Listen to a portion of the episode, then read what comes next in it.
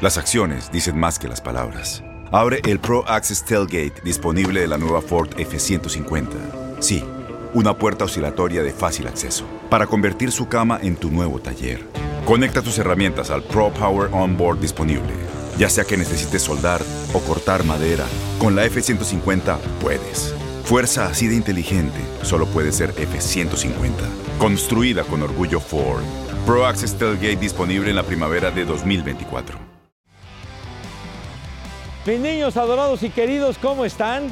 Aquí, aquí estamos chambeándole bonito en esta semana previa al año nuevo y sobre todo deseando que hayan pasado una Navidad realmente maravillosa en compañía de su familia, de sus seres queridos y que sigan al pendiente de nuestro podcast que hacemos siempre con mucho gusto y lo disfrutamos pero a todo dar. Los señores de Burak y de Valdés pues andan de holgazanes, o sea, voy a decir la palabra, ¿la puedo decir? De, sí, gracias muchachos. De, de, de huevones, pues. Entonces eh, decidieron tomarse unos días de descanso, que más bien van a ser dos semanitas, y nosotros nos quedamos aquí, pero muy a gusto. Y el día de hoy, acompañado de mi querido Agus, de Agustín Castillo, que ustedes lo conocen en el BASE de tantos años, en fin, y que trabaja con nosotros desde hace mucho tiempo y me da mucho gusto que esté aquí conmigo. ¿Cómo estás, mi querido Agus? Muy bien, Pepillo, el abrazo para todos eh, los que cada semana están pendientes del podcast y pues aquí estamos, sí, ante la ausencia de los caballeros, pues me toca, me toca estar aquí como siempre con muchísimo gusto, con mucho tema. Y además hoy venimos hasta disfrazados porque sabemos que este podcast no solamente tiene imagen, también mucha gente Sí. gusta de escucharlo. Bueno, pues ahora venimos uniformados de el Salute to the Troops.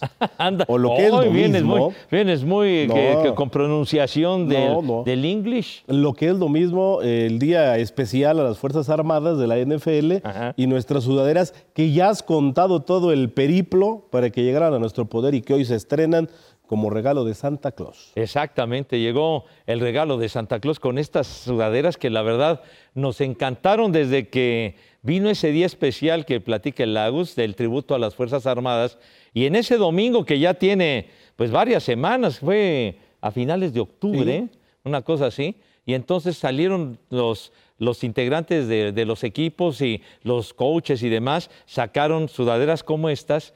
eh, y que de plano nos encantaron a, Tamedamus, en fin, a todos, no, pues hay que comprar unas de volada, ¿no? Vamos a ver, y el Tamedamus, que es muy hábil para este tipo de menesteres, dijo, yo me encargo, no hay problema, mi hermano vive en Las Vegas, y por cierto, su hermano, un tipazo que tenemos el gusto de conocer ya desde hace muchos años que, vive allá en Las Vegas, tiene su negocio, pues entonces las compramos, las compro y que se las manden allá y allá las, este, cuando vayamos a grabar los promocionales en el estadio a principios de noviembre, noviembre, pues las recogemos. Y luego continúa con la historia, mi querido Agus, lo que sucedió con las sudaderas. Pues yo estaba muy quitado de la pena en Ciudad de México, a mí no me llevaron a Las Vegas, y, y de pronto tenemos un grupo de la quiniela. Entonces yo ya sabía que Pepe iba a venir con las sudaderas. La quiniela que encabeza una Tiene quiniela. como 80, ¿eh? Está, está fuerte. Es- está, está grande el grupo. Y entonces resulta que el primer mensaje que vi fue, tengo una sudadera de los cuervos de Baltimore. ¿Alguien la quiere? Y entonces yo detecté que había problemas en ese, en ese preciso instante porque dije, o no llegó la de los Jets o no llegó la de los empacadores. ¿no? Entonces, porque les, les contó muy someramente, ¿no? Que, que había tenido un problema con una, que si alguien la deseaba.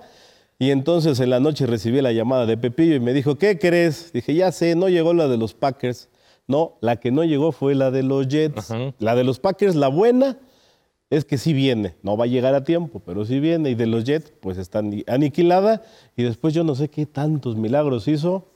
Hicieron cuatro de los Jets y una de ellas se la lograron dar al Pepillo. Sí, no, la verdad que mi agradecimiento para el Tamedamus porque sí se aplicó, la verdad yo ya me había resignado a que pues ya, ya, ya no, ya no iba a tener la sudadera esta de los Jets y de repente pasaron días, pasaron unas semanas y me dice, fíjate que tengo una amiga en Nueva York que platiqué con ella y me comentó que vio una, una de los Jets que hay en una tienda, no sé qué, y ahí está. ¿La quieres o...?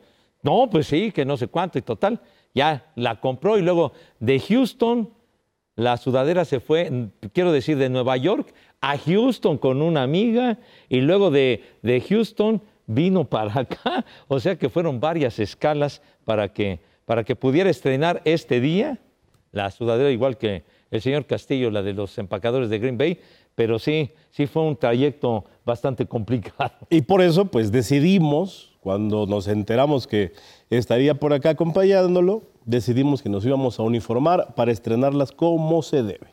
Así es. Pues bueno, eso es nada más rápidamente lo de las, lo de las eh, sudaderas. Pero bueno, la semana 16, niños, la semana 16 de la NFL, ahí este día de Navidad, este lunes hubo tres partidos, pero pues de entrada, Gus, a mí me sorprendió enormemente que los Raiders le ganan a los jefes en Kansas City. ¿Qué pasa? Pues lo que pasa es que siento que hay demasiada presión. Me parece que es una olla express lo que sucede en, Kansas City. Eh, el inicio del juego sabatino, no, del, dominical, fue el, primer juego dominical, el de mediodía.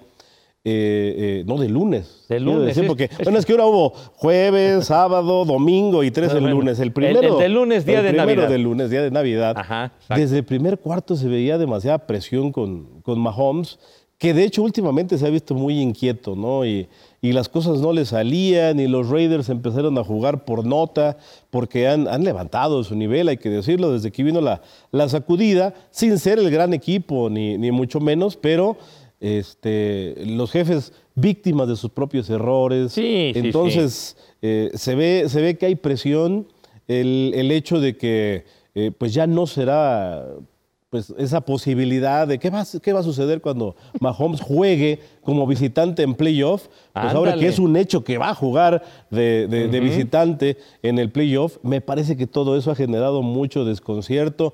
Eh, no sé qué tanto lo de las Swifties, pero, pero sí, yo, yo vi a un equipo de los jefes muy, muy presionado. Insisto, desde el primer cuarto ante un rival que, que sinceramente pues es muy inferior a los jefes, ah, ¿no? Por supuesto. Con todo y la rivalidad que, implica, ¿no? Pero, pero, pero no, no había forma de que alguien pudiera pronosticar una victoria de los Raiders. Yo creo que ni Toño de Valdés puso a los Raiders. Yo creo que por efectos de quinielas, yo creo que sí le pondría a, Kansas City, ¿no? Pero bueno, pero sí lo, lo de ayer, francamente, lo de este lunes, día de Navidad, fue algo sorprendente porque, bueno, las anotaciones de, de touchdown, los touchdowns que tuvieron los, los eh, Raiders fueron un regreso de balón suelto, una intercepción y total, una, una derrota que ya son seis, imagínense, ¿quién iba a decir que los jefes llevarían seis descalabros faltando dos semanas para culminar la campaña regular? Y esto eh, no lo aprovecharon los Broncos de Denver. Los Broncos el domingo por la noche en la antesala de la Navidad perdieron sorprendentemente frente a los Patriotas de Nueva Inglaterra, que pues es uno de los equipos más débiles, más flojos en esta campaña. Y pues de haber triunfado, combinado con la derrota de Kansas City, Denver se hubiera puesto a un juego nada más respecto al liderato de la división, pero esa derrota pues prácticamente, no obstante la caída de los jefes, que pues logran ya su octavo título divisional de manera consecutiva. Sí, y pues qué, qué, qué panorama también para los Broncos, ahora que lo hablas, porque pues hace que tres semanas quizá eran el equipo sensación, finalmente se había notado la mano de, Sean Payton, eh, Russell Wilson empezó a jugar mejor, pero, pero, pero sí esta derrota totalmente inesperada. Un gol de campo de 56 yardas de Chad Ryland fue lo que marcó la, la diferencia. Con estos Patriotas que pues me parece que lo único que pretenden en este momento es darle una despedida decorosa al, al legendario head coach Belichick que pues creo que ya, ya, hay demasiado rumor alrededor de que se estará despidiendo de Nueva Inglaterra después de, ser el entrenador más importante en ese equipo. ¿no? ganar seis supertazones, Bill Belichick, y bueno, así sucedió la situación. los jefes de Kansas City pues no muestran la contundencia, la fuerza, la solidez de los años anteriores. Son los actuales campeones. El elenco de receptores pues no ha sido de lo mejor. Eh, Rashi Rice, el novato, ha sido lo más destacado, independientemente de lo de Kelsey, que yo creo que se anda distraído con lo de la novia. Sí, sí, sí. Me refería a nivel equipo, no sé qué tanto sea una distracción pero, pero Kelsey sí está enamorado ahorita. este, está, está, en, los cuernos de la luna. Estuvo la, la Taylor Swift en un palco, en la octava ocasión que acompaña a los jefes en un encuentro. El hermano disfrazado de Santa Claus y tocando su campanita, valió madre, no sirvió todo eso.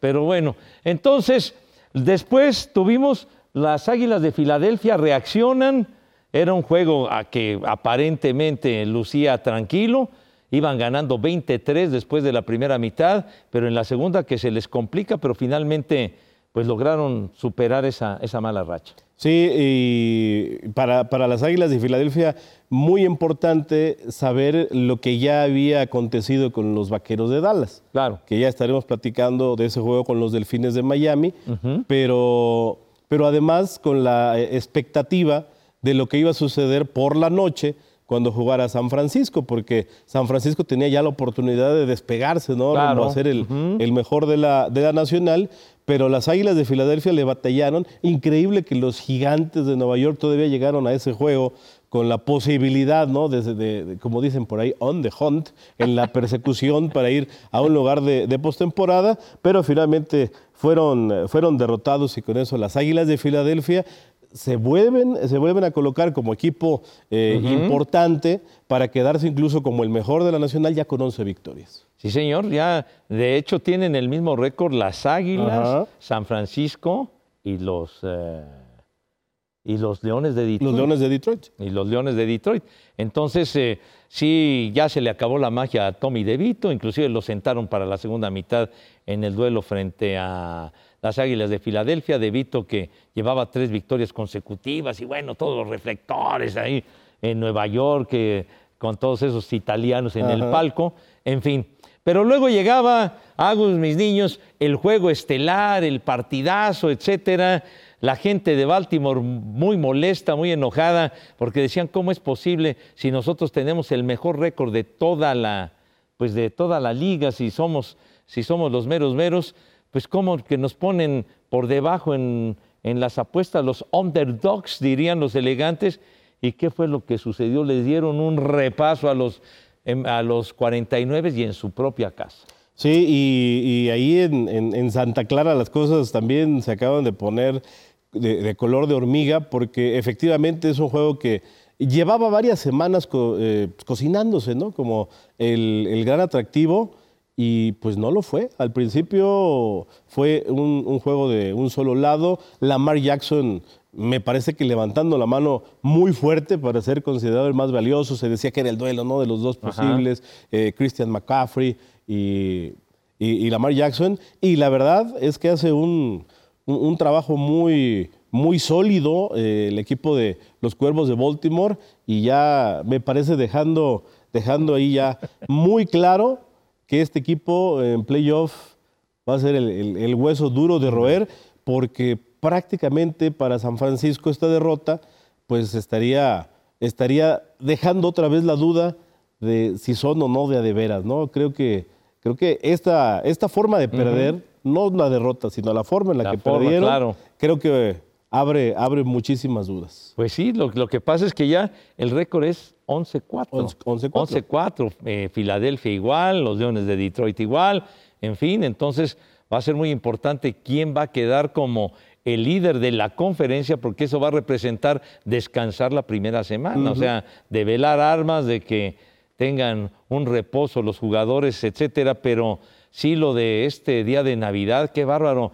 Interceptaron cuatro veces a Brock Purdy, una a Sam Darnold que entró al final, pero sí fue un dominio categórico de los cuervos y sobre todo la defensiva que puso en su lugar a Purdy. Y creo que ahora, en todo lo que se ha comentado respecto a los mariscales de campo, el, el coreback de los, de, los, eh, de los cuervos, ahora es él el que yo creo que lleva todo para poder ser el más valioso. Sí, Lamar Jackson que tuvo eh, incluso eh, un par de pases de touchdown con diferencia de 18 segundos nada más en el reloj, algo, algo que se ve en pocas ocasiones. Y lo de Brock Purdy que pues llevaba una jetatura ante los equipos alados, ¿no? Le había ganado en dos ocasiones a los halcones marinos de Seattle, le había ganado también a las águilas de Filadelfia, Sí. pero finalmente ya los cuervos de Baltimore lo aterrizaron. Sí, ya lo aterrizaron a, a Brock Purdy. Y es que los, los 49 niños llevaban seis victorias de manera consecutiva después de aquella racha porque se fueron, se fueron para abajo con tres derrotas en fila, comenzando con aquella con, con los Browns de Cleveland, que, este, que fue porque su pateador, el novato Jake Moody, falló el gol de campo en la última jugada y ah, hubieran ganado el juego. Y no era un gol de campo larguísimo ni mucho menos, lo falló y entonces los Browns les ganaron ese partido. Y entonces pues ahí comenzó esa mala racha de las tres derrotas, pero luego vino el levantón para ganar seis en fila. Pero sí lo de ayer fue un, un descontón muy, muy fuerte y pues entonces ya los, eh, los, eh, los 49 entonces pierden con, con Baltimore, Ajá. perdieron con los Browns y además Cincinnati, los bengalíes, les dieron su buena repasada en San Francisco también. Entonces, pues, pues vamos a ver qué pasa con los 49. Pues a ver, por lo pronto creo que eh, podrán volver a la senda del triunfo, no hay de otra para ellos. En la siguiente semana sí, sí. estarán visitando a los comandantes de Washington que le pegaron un susto a tus Jets en un juego que parecía Oye. del que, del, que, eh, del que únicamente los que se portaron mal iban a ver y terminó siendo... Charros, no, no, oye, la verdad es que los dos, no, no, no se veía quién No, irle, no, no. pero el juego resultó bien emocionante, Pepillo. Oye, pero si iban, los Jets iban ganando 20-0. 20-0. Y yo, yo estaba en el zapping, viendo a Green Bay y viendo a Washington y viendo a Detroit también. Ajá. Y pues ya de repente me olvidé de los Claro. gigantes y de los comandantes y al final qué bueno se puso, pero bueno, esa, esa- esa- esa es otra historia ya con, con, este, con los días contados para Ron Rivera, me parece que ahora sí no, no habrá forma de que se salve y eh, a, a- a Robert Chale ya lo habían ratificado, ¿no? Desde el Sí, sábado habían sí, dicho sí. Que, que bueno, pues todo esto fue porque Rogers quedó fuera y se desarmó totalmente el calendario No. para tus Jets. No, pues se echó a perder desde la primera, desde el primer partido contra Búfalo en la cuarta jugada, lo de la lesión, que ya se ha comentado en su momento, e incluso ya se recuperó increíblemente tan rápido y lo habían activado. O sea, él, él pudo haber estado disponible para jugar contra los comandantes y sin embargo, pues no valía la pena. Ya No. están eliminados los Jets para, para que lo exponen a que lo lesionen.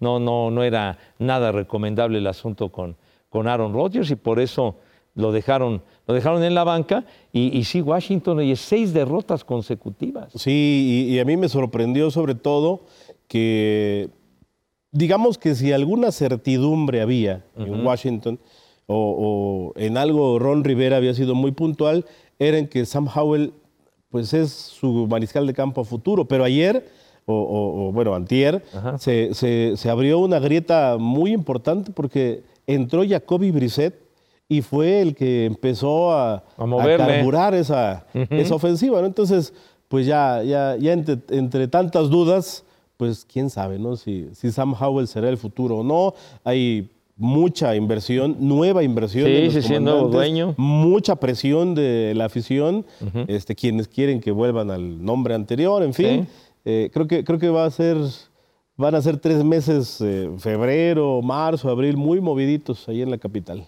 Yo creo que sí, Agus. Y bueno, y además, pues es que realmente estamos en la etapa culminante de la campaña, resultados que fueron muy interesantes y que redundan en, en una importancia capital en, en las tablas de posiciones. Por ejemplo, lo que sucedió el fin de semana cuando los acereros, que venían de tres derrotas consecutivas y además perdiendo juegos en casa, en fin, que le dan una repasada a su tamaño a los bengalíes de Cincinnati que habían levantado, que habían reaccionado con este novato, con Jake Browning de mariscal de campo, los apalearon y entonces Cincinnati ahora en entredicho que pueda clasificar. Sí, Mason Rudolph muy, muy bien, Ajá. dando la sorpresa, la campanada con los acereros de Pittsburgh, que sali- salían en calidad de víctimas con todo y que el juego era precisamente en la casa de, de los acereros, pero dan una muy buena exhibición y pues ahí van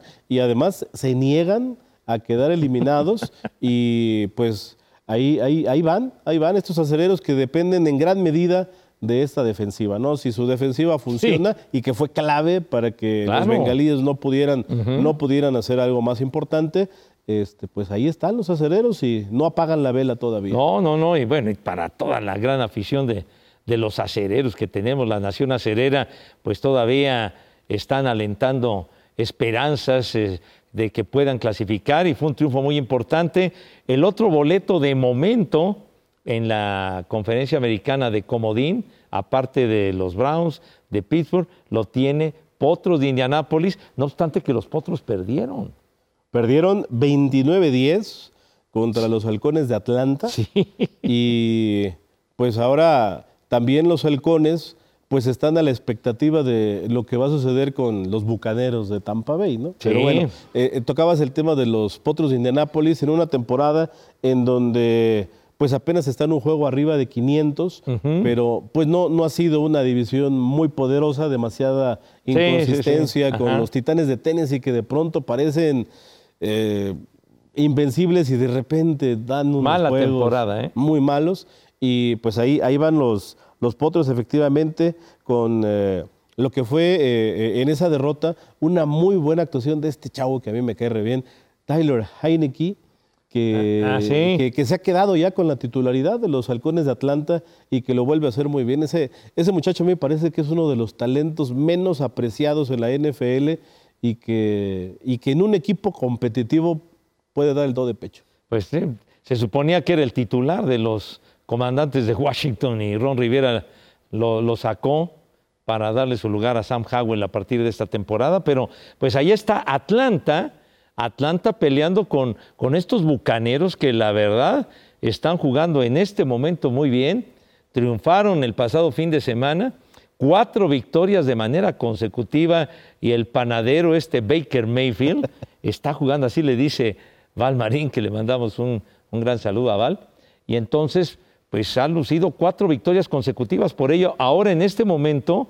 entonces Bucaneros es el líder de la división, marca ganadora, pero al acecho Atlanta y todo, a un juego de distancia, ¿no? Correcto. Fue una jornada para Mayfield de 283 yardas, dos touchdowns y los jaguares eh, pues consiguieron o se fueron, se fueron para, para el abismo. 30-12 fue el, el marcador final y Trevor Lawrence de pronto se borró Pepillo. Sí. Recuerdo eh, hace algunas semanas recibió un golpe muy fuerte. Sí. Y creo que a raíz de ese, de ese galletazo, todo ha sido, todo ha sido muy complicado ya para él en, Sí. en el tratar de llevar a, a- a los jaguares, que la verdad es que lucían muy bien, No, pues oye, pero se fueron al- a la resbaladilla. Exacto, sí, los jaguares pues, dejaron de dar zarpazos los jaguares porque en un determinado momento llegaron a tener cinco victorias de manera consecutiva, que fue lo que los proyectó.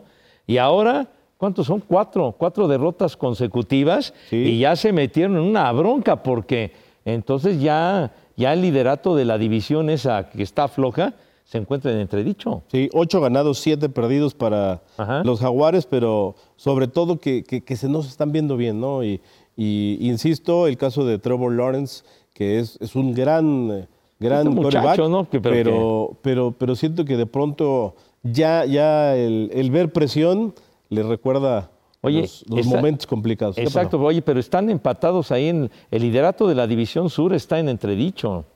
Ocho ganados, siete perdidos, te digo. Ajá. Y luego Y- también están los potros ahí. Están los, los potros de, de Indianápolis. En este momento, eh, tanto Jaguares como Potros Y Houston, ¿no?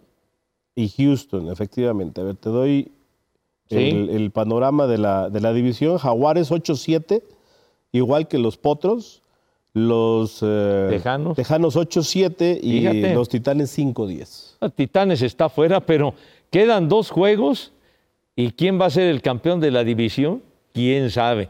Y los potros, eh, revisando y todo esto, los potros de Indianápolis en los albores de la temporada, apenas cuando estaba arrancando, los potros le ganaron a los cuervos de Baltimore. Eso es una de las, de las derrotas que tienen los, los potros de Baltimore en la campaña. Una, de hecho, la primera fue en contra de, de los potros de Indianápolis. Pero estos, estos, estos cuervos están, pero que echan tiros. Con la victoria en este día de Navidad, cinco triunfos de manera consecutiva. Oye, y además, bueno, el, el juego que tanta expectación levantó, los Delfines y los Vaqueros de Dallas el domingo. Sí, un, un, juego que por supuesto seguimos con los tres amigos, ¿verdad? y, y, en donde, pues a mí me encantó de entrada ver que los Delfines utilizaran su, su uniforme retro. Ándale. La verdad es que verlos con ese, con ese verde más encendido, este, el logo, el logo también del casco, padrísimo. Y pues en lo que fue el juego, muy cerrado, muy fuerte, pero, pero me parece que, que, levantan la mano los delfines para pensar en toda esa gran afición, en que, en que van a pelear por algo importante. Porque la gran duda que existía, lo mismo que con, con los vaqueros, es qué pasa cuando tienes enfrente a un equipo con números positivos. Exacto. Los delfines no le habían ganado a un equipo con números eh, que llegara con marca ganadora. Exacto. sí. y, ya consiguieron esa primera victoria. Lo hacen en casa, lo hacen de forma dramática, pero creo que, que esto les va a dar un, impulso importante para que en los últimos dos juegos puedan, puedan irse perfilando y entrar a los playoffs como un equipo favorito. Sí, y lo de, y lo de Prescott, ¿no? Ya, ya, seguramente el Henry ya le estaría dando, pero con todo eh, al, Prescott. Y, la, la, realidad es de que Dak Prescott, que ha tenido una muy buena temporada, ya llegó a 30 pases de anotación en la campaña con los dos que tiró, pero pues no gana el, juego importante, ¿no? Los juegos grandes ahí se queda atorado.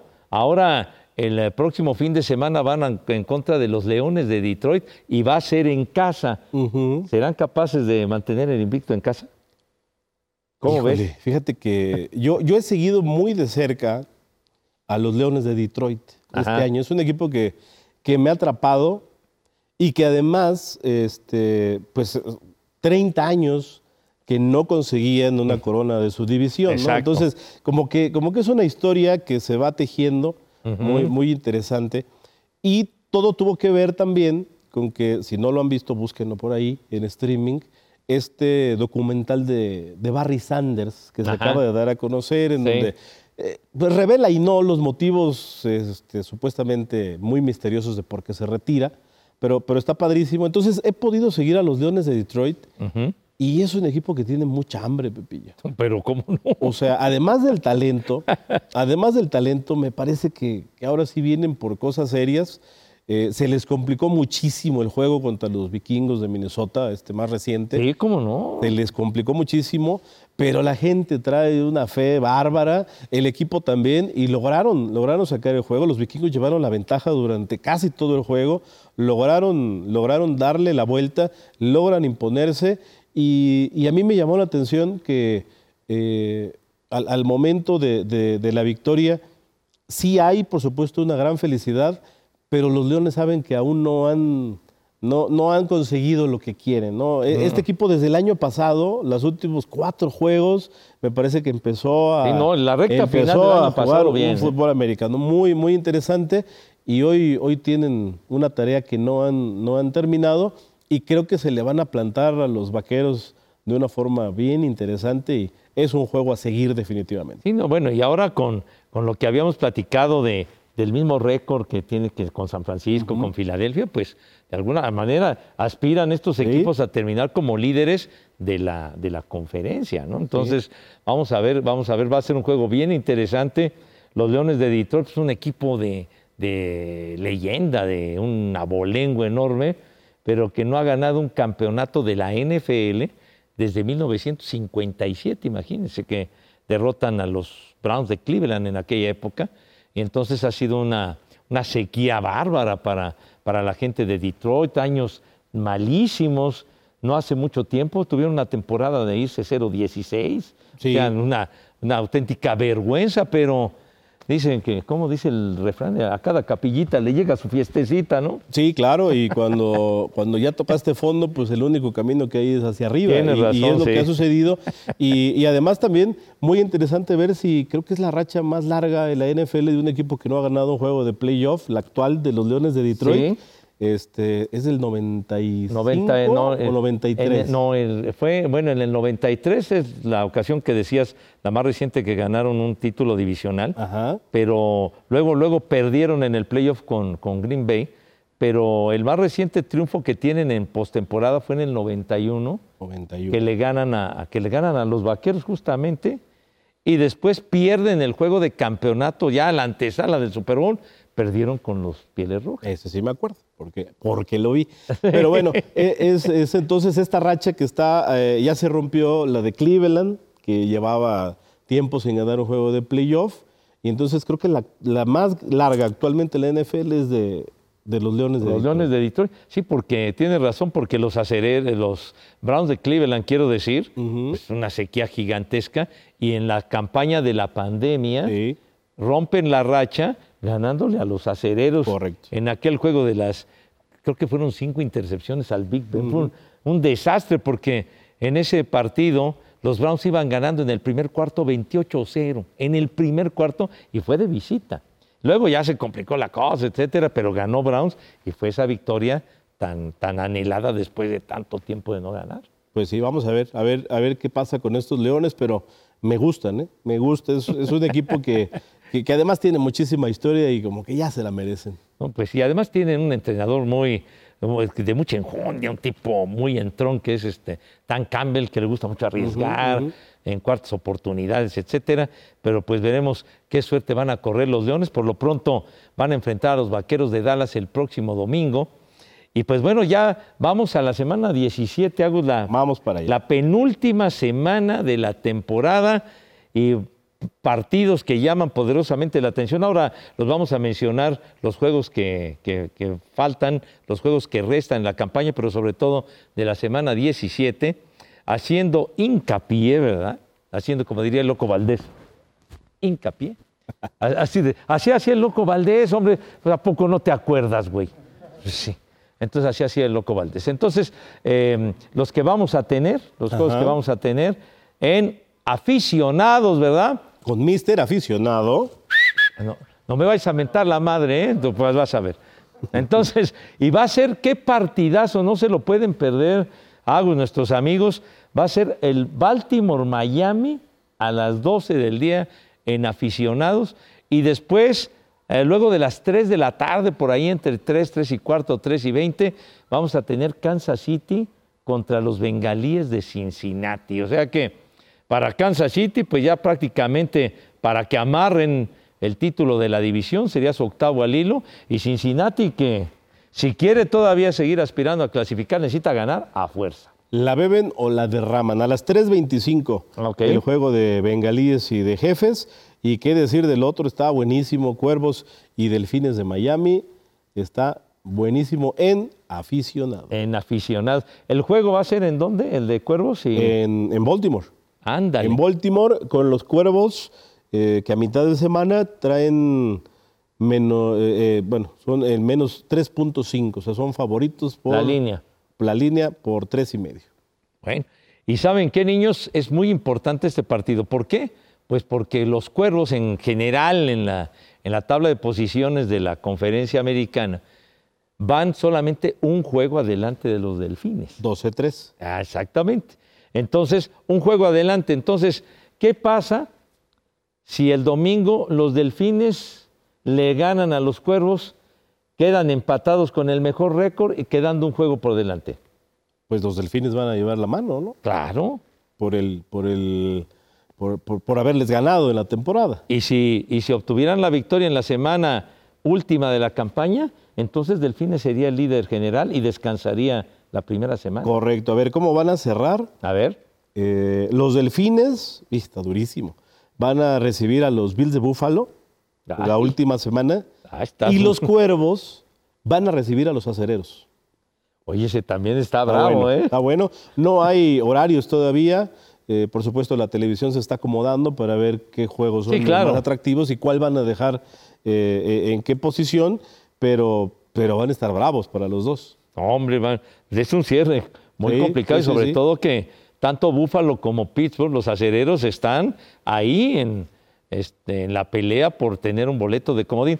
¿Y cómo va a estar en general Lagos la jornada, la semana 17? ¿Cómo va a estar desde el sábado? A ver, A ver, ahora te la digo. a ver qué patín. Semana 17, desde el jueves. ¿Qué pasó?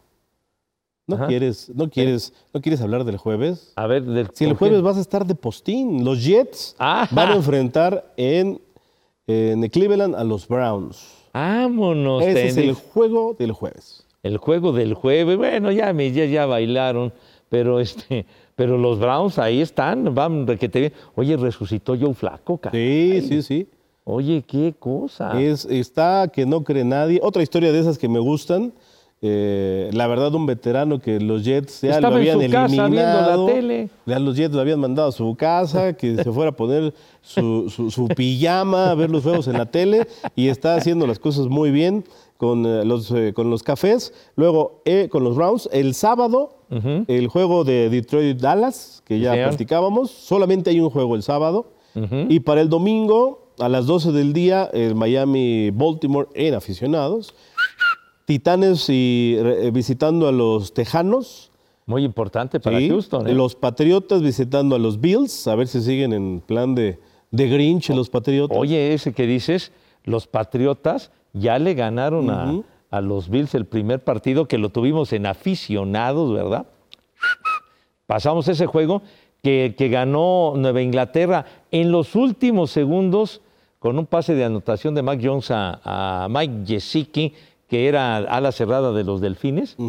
Y además ese triunfo resultó mucho, muy significativo porque fue la victoria 300 de Bill Belichick en campaña regular como entrenador en jefe. Perfecto. Sí, señor. Seguimos a las 12, los Carneros visitan a los Gigantes. A las 12 los 49 visitan a los Comandantes. A las 12 también los Cardenales visitan a Filadelfia. Mediodía los Santos contra los Bucaneros. Ese juego está Ese muy, está muy bueno. bravo. ¿Quieres, ¿Quieres hacer algún pick? Ah, Digo, sí, vamos, conforme- vamos. A conforme ver, te lo vamos, voy a, leyendo, ¿no? vamos a darla completa y luego hacemos los Me parece bien. Seguimos mediodía. Carolina visita Jacksonville. Mediodía, Atlanta Osos. Los Osos, qué bien están No, hombre, cerrando, los ¿eh? osos, capaz que los osos les ganan. ¿eh? Sí, sí, sí, sí. Eh, Raiders contra Potros y ahí cerramos la ventana del mediodía. Para la tarde, Acereros contra los Halcones Marinos de Seattle, que están a un- una victoria de los Halcones Marinos y estarían asegurando eh, casi, casi el playoff. ¿eh? De, de momento, Seattle está, tiene boleto, ¿no? Ahorita tiene boleto De junto con los Rams. Con Junto con Carneros. los Rams, sí. Correcto. Entonces está muy bueno, Acereros contra Halcones Marinos. Híjole. Cargadores contra Broncos. No, Ya pues se había dicho de bengalíes contra jefes. Y en la noche, con su 30% de posibilidades de avanzar a playoff, los empacadores contra los vikingos. Oye, pues sí están los juegos. Van a estar varios de ellos muy, muy interesantes. Van a estar eh, teniendo que ir para un lado y para otro, siguiendo los resultados. Y entonces comienzan con los, con los Browns y, y Jets Y el Jets. jueves. Ajá. Eh, bueno, este, este Jets Browns, pues recuerda, el primer lunes en la historia, el primer Monday night que hubo, fue Jets contra Cleveland en 1970. Ese fue el primer Monday night. Y ganaron los Browns de Cleveland ese juego. Y Joe Namath era el mariscal de campo de los Jets.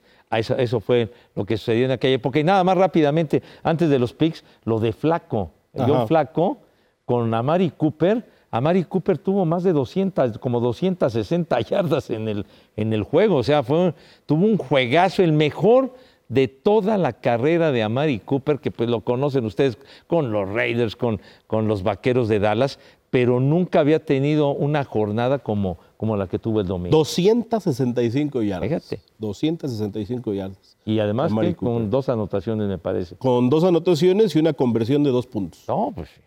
Mm. Hacía de todo, ya me lo vendía hasta mole los domingos y toda la cosa. Pero lo de Joe Flaco me llama mucho la atención, la verdad, porque después de sus años de gloria con los cuervos y campeones, etcétera, luego él se fue a Denver y en Denver no pasó nada. Y luego con los Jets, pues menos, no pasó nada. ¿Quién? ¿Quién? Ah, no, Charros, tampoco te No, empieces. ¿quién eh. será? ¿Quién será Ah, el que haga algo? Aaron Rodgers, ¿no? Ah, no, pues eso espero, el veterano, ¿no? Eso espero que el veterano esté listo para, para la próxima temporada. Ya cumplió 40 años y ya tantos golpes, pues siempre afectan. A Lo ver bueno qué. es que parece que sí quiere jugar el año que viene, ¿no? Sí. Porque de repente está medio zafado. No, no, ya ves, sobre todo su último año con Green Bay, Sí, estaba sí, que si jugaba, que si no jugaba, etcétera.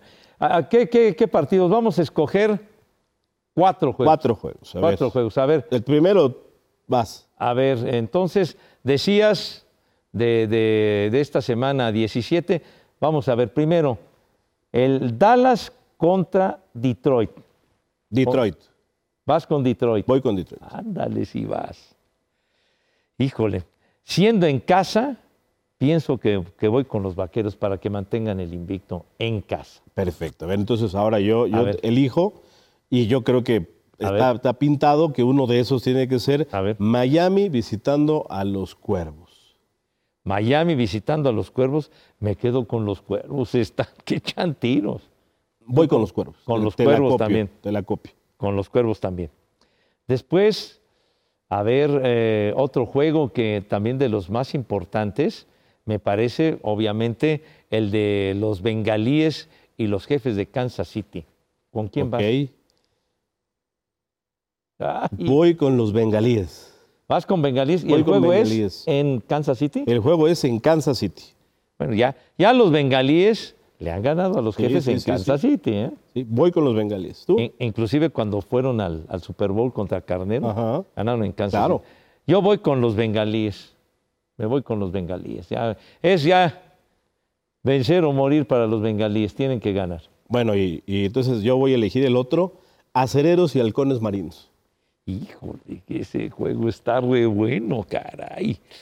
¿Y dónde es el partido? Es en Seattle. Jolí, yo creo que, yo creo que los halcones marinos. ¿Sí? ¿Te, te gusta Gino Smith? Pues bueno, reapareció, reapareció y, y ganó el partido de milagro. Sí, sí, sí, de ganaron. milagro. Pero está, yo creo que la única ventaja en ese encuentro para Seattle es estar en casa nada más. Porque con base en su gran defensiva, los acereros les pueden dar un buen susto Yo creo que sí. y, y sobre todo que vienen con la inercia de la victoria sobre Cincinnati. Sin embargo, en lo particular me quedaría con Seattle. Es favorito por tres y medio en la línea Seattle y yo esperaría que los acereros den la sorpresa. Entiéndeme, quiero la combinación de resultados para mis empacadores. Ándale. Voy a entonces. confiar en los acereros. Ah, vas con los acereros. Voy con los acereros. Perfectamente, pues creo que son de los juegos más interesantes. ¿O hay uno, un plus por ahí que Pues, veas? pues si quieres el empacadores vikingos, ¿Es en Minnesota? ese es en Minnesota. Ay, híjole. Híjole, pues, no, no, es, no, no, no, no hay mariscal de campo confiable en Minnesota, iría con los empacadores. ¿Irías con los empacadores? Sí. Yo con Green Bay. ¿Para qué te digo? No, pues, sí, Eh, no. óyeme, óyeme. Con mira, con todo y que Jordan Love eh, no perdieron de milagro contra los Panteras de Carolina. Sí, sí. Eh, Jordan Love, cuando hay presión, no es lo mismo. Y, y creo que los vikingos pues están jugando la temporada. Sí. La, la derrota contra Detroit los dejó por el momento fuera de, de- Sí. de postemporada. Entonces, pues esa esperanza solamente se va a mantener si ganan. El equipo que pierde está eliminado. Y máxime Green Bay que necesita ganar los dos que le quedan y ahora sí, como dijeran en aquella, en aquella película mexicana, este, creo que se llamaba Me gustan valentones, que salía el piporro, me acuerdo, película muy simpática con Luis Aguilar, con, con Rosita Quintana tan guapa y, y don Andrés Soler, que era el este, que era, digamos, el, el presidente municipal, el preciso ahí, el sheriff, ¿eh? y decía, se armaban las balaceras y todo, que llegaban los malos, y decía, bueno, pues ya llegaron, entonces, ¿qué hay que hacer? Y decía él, panza al suelo y que haya suerte. Y ya. Entonces, panza al suelo y que haya suerte, oye. Oye, y ya, ya vamos a cerrar el americano. Pues yo pienso que sí. Antes me gustaría platicarles qué piensan de, de- de esta, A ver, de esta apuesta a ver. eh, que hizo pues, un aficionado, en donde con 5 dólares se ganó casi medio millón. de Medio dólares. millón de dólares. Medio millón de dólares. Cinco dólares. Fue una. A ver. Fue un parlay que hizo de 11 combinaciones. 11. 11 combinaciones. Él Chihuahua. eligió que iban a tener juego con touchdown, Ajá. Najee Harris, Gabriel Davis, Jamir Gibbs, Ujú. eh, Deca Metcalf, Jerome Ford, Chris Rodríguez, Jonathan Taylor, Calvin Ratley, eh, James Conner, Raheem Mostert, Javonte Williams, Isaiah Pacheco, DeAndre Swift y quedaba la incógnita en la noche. Eh, Le faltaba le uno. faltaba uno. Había elegido a Christian McCaffrey. Ajá. Y en el momento que McCaffrey le anota a los Cuervos de Baltimore, se embolsó 489.383 dólares con un centavo, apostando cinco nada más. Oye, qué bárbaro, qué bárbaro. O sea, de todos, de toda esa lista le escucharon mis niños, toda esa lista gigantesca y que anotaran todos por lo menos un touchdown. Increíble y sobre todo, este Rodríguez, ¿quién iba a decir Sí. Que, que Rodríguez iba a anotar? Chris Rodríguez Jr. Ajá. Ajá. ¿Qué? Pues Ya me imagino cómo estaba este caballero en el juego de, de- de Navidad por la noche con McCaffrey. Faltando uno, Dios mío. Dijo, faltando uno. yo invito, Yo pago la yo cuenta. pago todo. Sí, Qué bárbaro. Sí, sí, sí. Esta este es una nota que me llamó muchísimo la atención y creo que valía la pena platicarla aquí con todos ustedes. Oye, qué va. El parlay, entonces, para, para la gente que, que pues no es adicta a las apuestas y a meterle su lanita a los juegos, el parlay, que Eh, El parlay es, es una apuesta con mayor riesgo, Ajá. en donde por eso se da la situación de que con poco dinero puedas ganar cantidades importantes, Ajá. porque dependes de más de una combinación. Precisamente, pues ahí, ahí, ahí es donde radica el meollo del asunto. Entonces, si tú eliges tres eh, combinaciones, pues no puedes fallar a ninguna. Obviamente, tienes que acertar a las tres. Entonces, es una apuesta triple. En este caso, apostó por 11 en una misma, metió Híjole. 11 combinaciones y se le dieron. Qué bárbaro. Así que suerte te dé Dios, qué bárbaro. Increíble, increíble que se haya llevado pues este billete con 5 dólares y sobre todo que haya acertado con tantos Sí. diferentes. ¿Cuál es el parlay más este, chipocludo que has atinado? No, pues no, yo, yo, yo estas ondas, francamente. ¿No? no, no, No, soy muy, no soy muy dado a estos menesteres. Fíjate que yo alguna vez atiné uno, una combinación de seis en el béisbol. En el base. Pero, pero no, no, no, yo, yo apuesto a pellizcos casi, casi. O sea, no, nada que ver, nada que ver. El Tamedamus es el que da Sí, siempre sus sí. sugerencias y todo esto. Es siempre muy, muy metido, Alfredo, en, en todo este asuntacho de, de las líneas y de todo esto que siempre nos platica, en particular los jueves, el día del pase completo, que por cierto, Tamedamus también anda, anda de holgazán, eh, anda por allá en, en Las Vegas, que es su, su tierra adoptiva.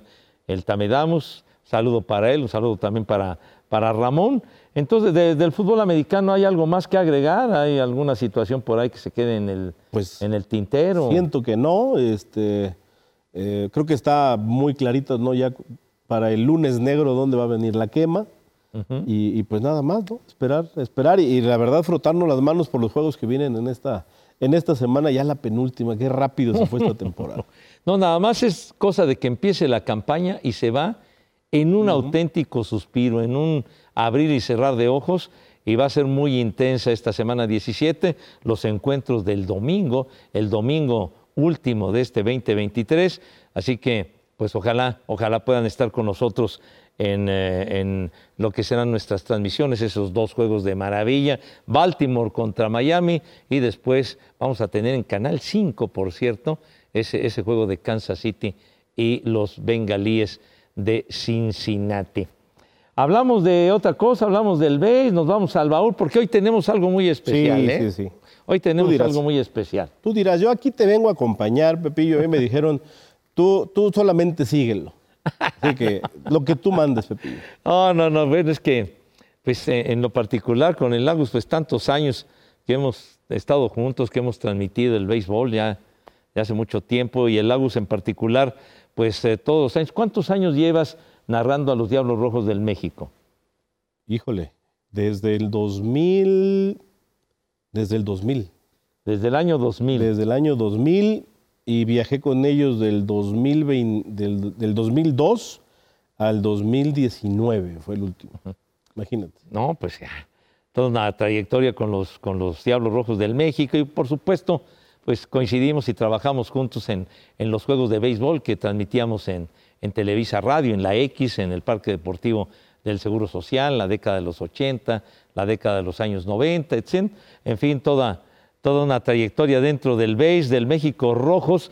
Oye, platícanos rápidamente, ese museo, oye, qué bárbaro, qué, qué bonito quedó. Hoy, no, pues una invitación, por supuesto, para que todos nos acompañen. A partir del próximo 2 de enero volvemos a abrir las puertas. El 6 va a haber rosca, así que Ah, no me digas. si le quieren caer, ahí vamos a tener rosca y, y será un gusto eh, compartirla con ustedes. Y pues sí, el museo, eh, eh, pues ha sido, ha sido algo que pues me, me marcó, ¿no? En este crecimiento de tantos años, precisamente, pues digamos que esta tarea de la crónica, de la, de la narración de los juegos, pues ha tenido sus, no quisiera decir interrupciones, sí sus paréntesis, Ajá. porque han llegado nuevas tareas y pues la, la más reciente es esta de, de estar encabezando el Museo de los Diablos, que es, es un orgullo, la verdad es que eh, cada, cada persona que nos visita, nos deja sus comentarios, eh, nos platican su experiencia, pues nos, nos enriquece.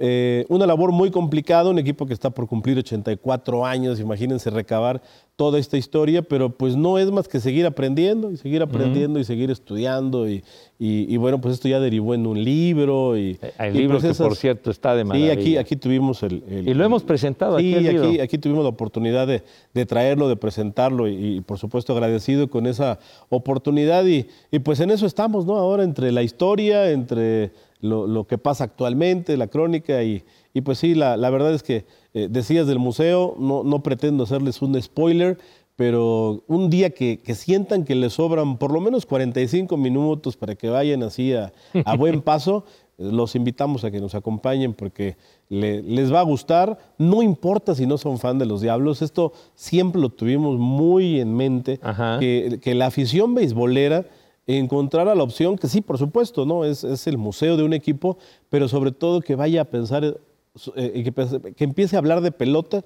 durante por lo menos 45 minutos, que es lo que dura el recorrido, tú ya fuiste. Sí, sí, sí, muy padre. Se le llaman 11 salas, eh, pero bueno, son 11 divisiones en donde pues vamos recorriendo la historia, en donde pueden ver uniformes, pueden ver memorabilia, pueden ver anillos, pueden ver videos, este, pueden tomarse fotos. Hay muchos lugares en donde no los dejan hacer nada, aquí al contrario, ustedes desde que llegan son los que mandan y se pueden tomar fotos absolutamente en donde gusta. Eso está muy padre. La verdad que es una visita obligada y sobre todo vivir la emoción, un juego en el, en el estadio Alfredo Hart, la verdad se la pasa uno de maravilla, independientemente si les gusta el béis o no les gusta el béis, porque la, la mayor cantidad de aficionados en casa en la temporada fue la de los Diablos. Correcto, y además se estableció ya un récord histórico para, para, para el equipo. El anterior había sido de medio millón de aficionados en casa, En en, una sola sí. temporada. Estamos hablando de los Diablos que dirigía Tomás Herrera Ándale. en el 68. Esa fue la temporada récord y se superaron. Fueron pues casi 600 mil Sí. en el 2023 y pues la verdad es que la gente se divierte muchísimo. ¿no? ¿Qué, qué les puedo decir yo que ahí estoy prácticamente todos los días? Sí, no, pues ahí encabezando el, el Museo de los Diablos Rojos del México, que es una, insisto, una visita obligada para, para vivir una experiencia muy padre en el Alfredo Harp. Vienen cosas muy interesantes para, para el 2024. Muy, muy, Muy interesantes. muy ya- interesantes y, y no tardan en darse a conocer. Perfectamente. Bueno, pues entonces, ¿qué les parece si vamos al baúl? Y, y en este caso va a ser algo muy especial. Va a ser muy especial el baúl. Porque fíjense que el día de hoy, el baúl del veterano del bicentenario descansó. Se tomó, se tomó un descanso navideño por esta semana, pero ¿qué es lo que sucede ahora? El baúl corre a cargo del señor Castillo. a ver, ¿qué, qué- rescataste a ver, alguna antiguaya? primero, fíjate, cuando, cuando me habló Chavita, que por cierto, ¿dónde está Chavita? Yo lo Ah, quería Chavita, saludar. Chavita, Chavitz, Chavitz es un huevón que, que bueno, aprovechó también la, la fecha de- para quedarse allá en Toluca, Sí, fíjate sí, sí, nomás. fíjate, yo, yo Que me tenía frío. Me estuvo dando seguimiento, me invitó para el podcast y resulta que me dijo, ¿cómo vamos? No, ya voy llegando. Te, te mando a Rodrigo. ¿Cómo que a Rodrigo? Ah, caray. Oye, O sea, Rodrigo, ¿qué, qué tú eres empleado o sea, de Chavito ¿De qué se qué? trata? Y, y- y no lo voy a saludar. No lo voy a saludar, pero bueno, desde que me invitó y, con muchísimo gusto acepté con todo y, y- y- y la voz aquí que tenemos, el trepadero de mapaches, este, le dije a Pepe, Pepe, he notado que este año te han cargado muchísimo calor con el baúl y que si ya te vale y que si no quieres, a mí me consta que todas las semanas una de sus preocupaciones es que voy a enseñar y siente que se le va acabando el cargamento. Pero le dije, Pepillo, te voy a dar un descanso. Y es que hace algunas semanas tuvimos la oportunidad de escaparnos a los estudios Universal, Ajá. que en particular yo tenía muchísimas ganas de conocer por la película Tiburón. Y sé que, bueno, sabía que ahí había la recreación de, de aquel filme.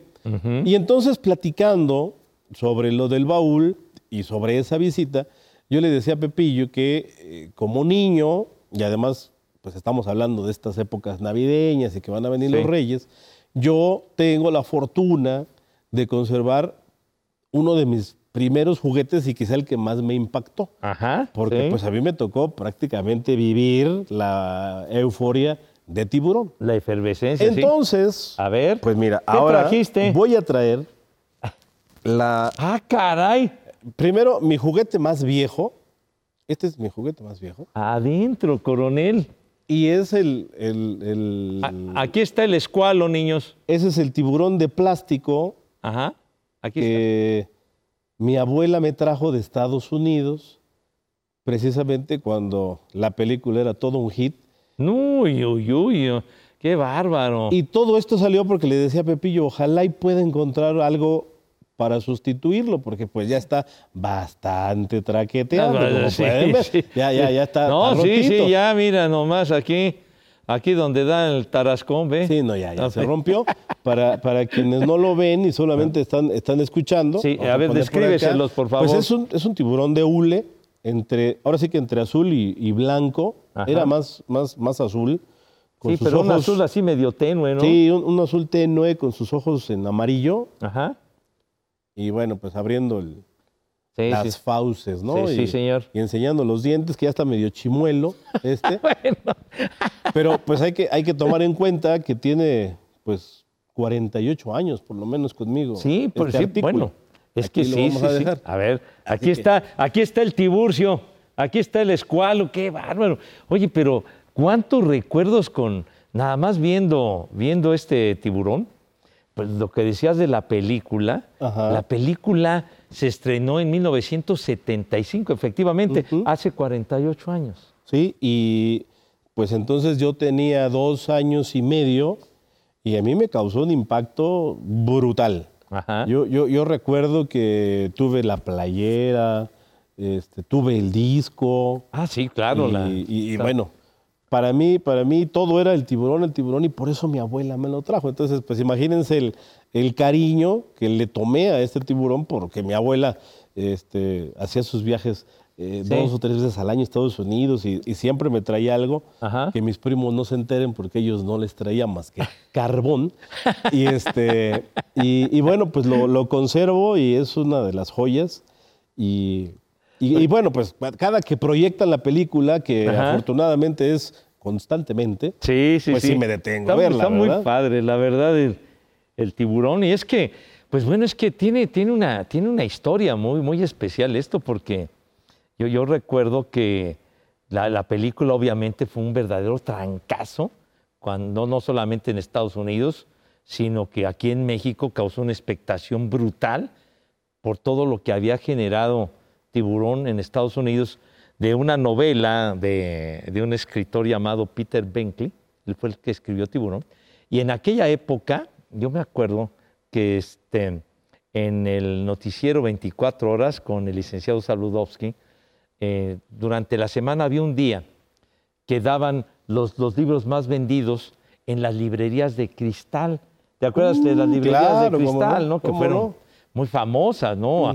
y, que, que habían librerías de cristal muy buenas, por cierto, en, en, varios, en varios estados de la República, ¿no? Pero obviamente aquí en la Ciudad de México, en el, en el Distrito Federal, pues. Y entonces sacaban, sacaban una lista, los libros más vendidos, los 10 más vendidos, los 5 más vendidos, y por ejemplo en su época, Tiburón acaparaba eh, más vendido. Por ejemplo, como en su época también dentro de esa lista, de primer lugar, eh, El Padrino, de Mario Puzo, también este, el, Exorcista, de, de, William Peter Blatty. Sí, sí, Rodri. Ah, ay, que, ay, que nos quedan. Oye. Oye, ¿por qué? ¿Qué van a grabar aquí? Estamos platicando bien a gusto. ¿Vienen los del fútbol o qué? Somos ¿Y eso qué? ¿Somos expansión?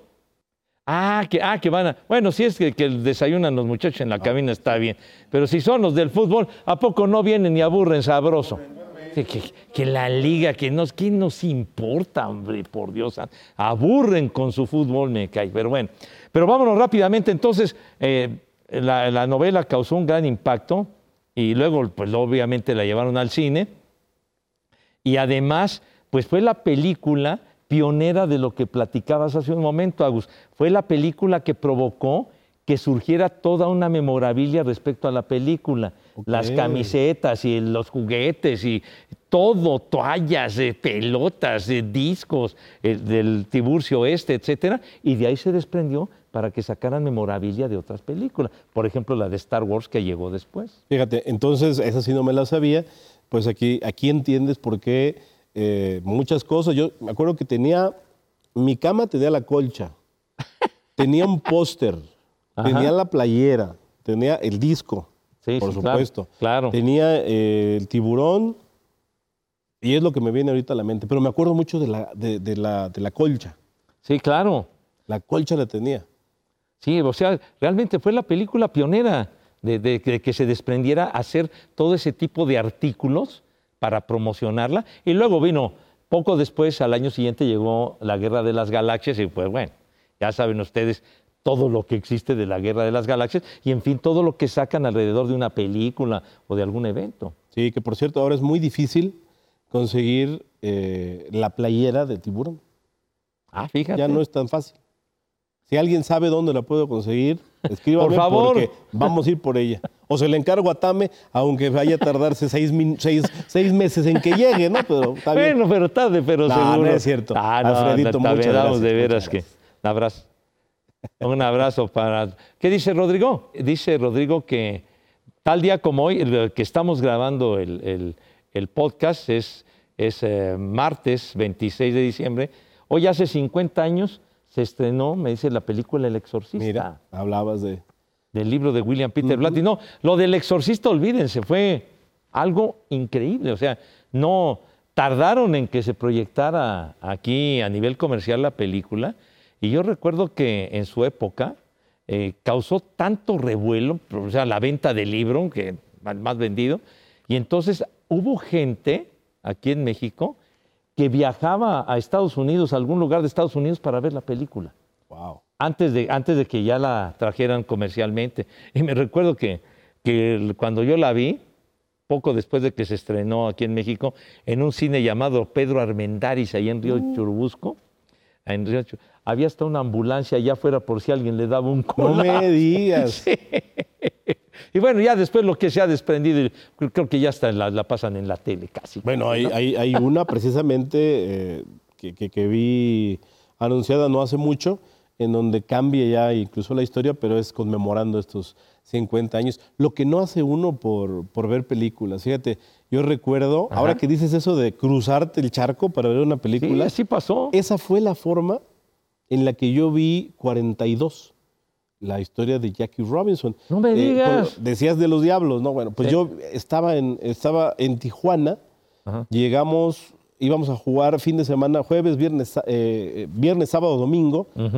Adelantamos el viaje, jueves en la noche, Enrique Gutiérrez, el ático de Culhuacán, y este servidor, para llegar tempranito, la película se estrenaba el viernes. Y entonces no teníamos la certidumbre de que en México la fueran a pasar. Y ya habíamos leído muchas cosas muy interesantes. comentarios, La queríamos ver, entonces hicimos todo para llegar de madrugada Ajá. Nos fuimos bien tempranito, nos desayunamos y fuimos los primeros en entrar ahí en Chulavista Ajá. al cine a ver 42. Y además una película. Y bueno, no, no, no sabes. o sea, eh, la, sigo, la sigo viendo y, y te lleva, es- te lleva a las lágrimas a veces. Es ¿eh? un deleite, la verdad Sí, que sí, sí. Oye, pero qué bueno que trajiste este tiburón. ¿Cuántos ahí está. recuerdos? Porque pues tenemos también veteranos de guerra que nos ven y que seguramente vieron el estreno de Tiburón, que leyeron el libro y que seguramente les trae muchos recuerdos esa película, qué, qué- qué música había, que si estaban estudiando, que si la novia, que si el novio, que etcétera. Trae muchas cosas ver simplemente este tiburón.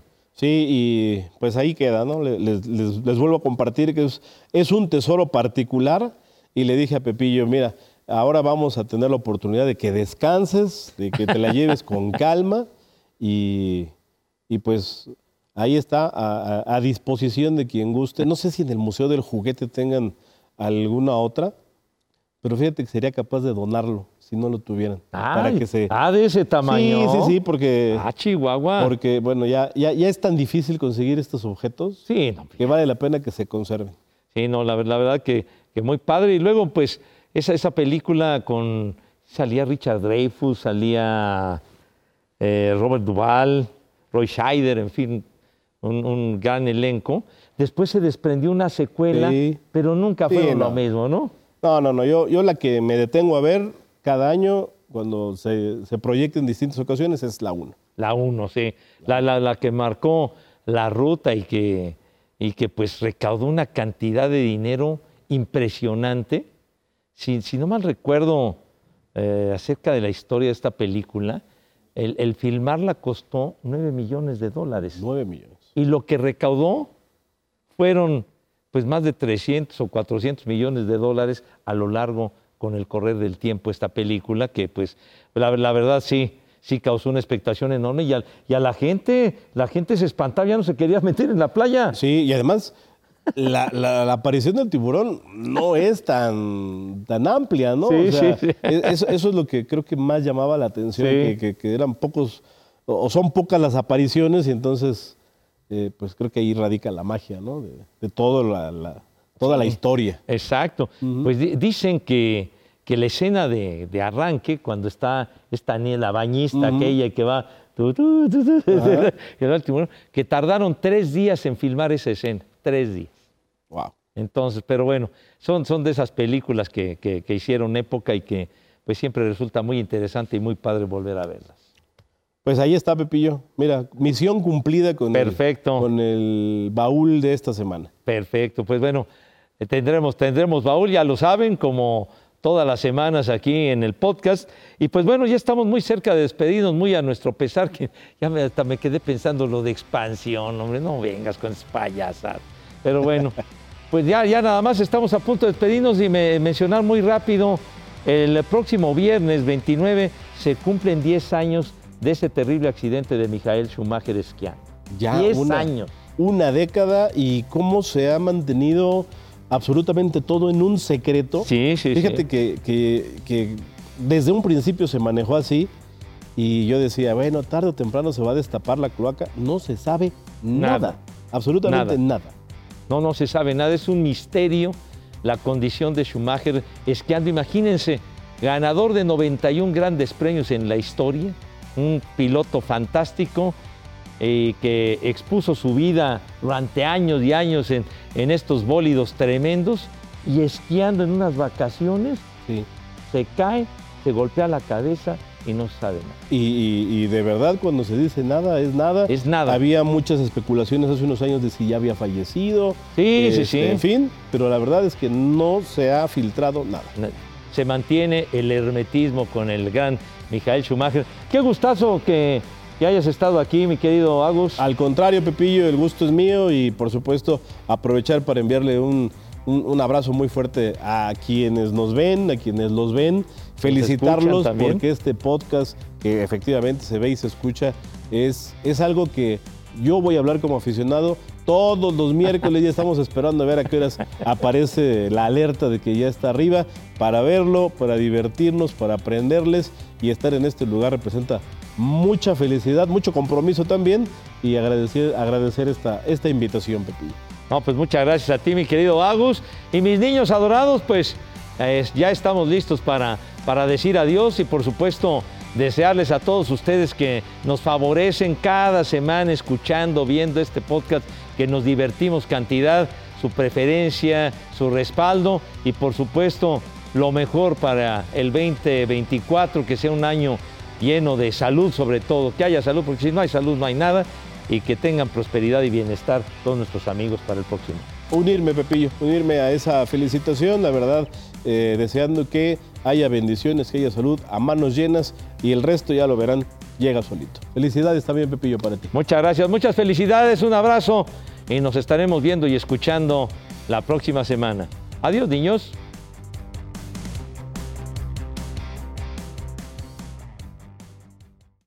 Aloha mamá. Sorry por responder hasta ahora. Estuve toda la tarde con mi unidad arreglando un helicóptero Black Hawk. Hawái es increíble. Luego te cuento más. Te quiero. Be All You Can Be, visitando goarmy.com diagonal español.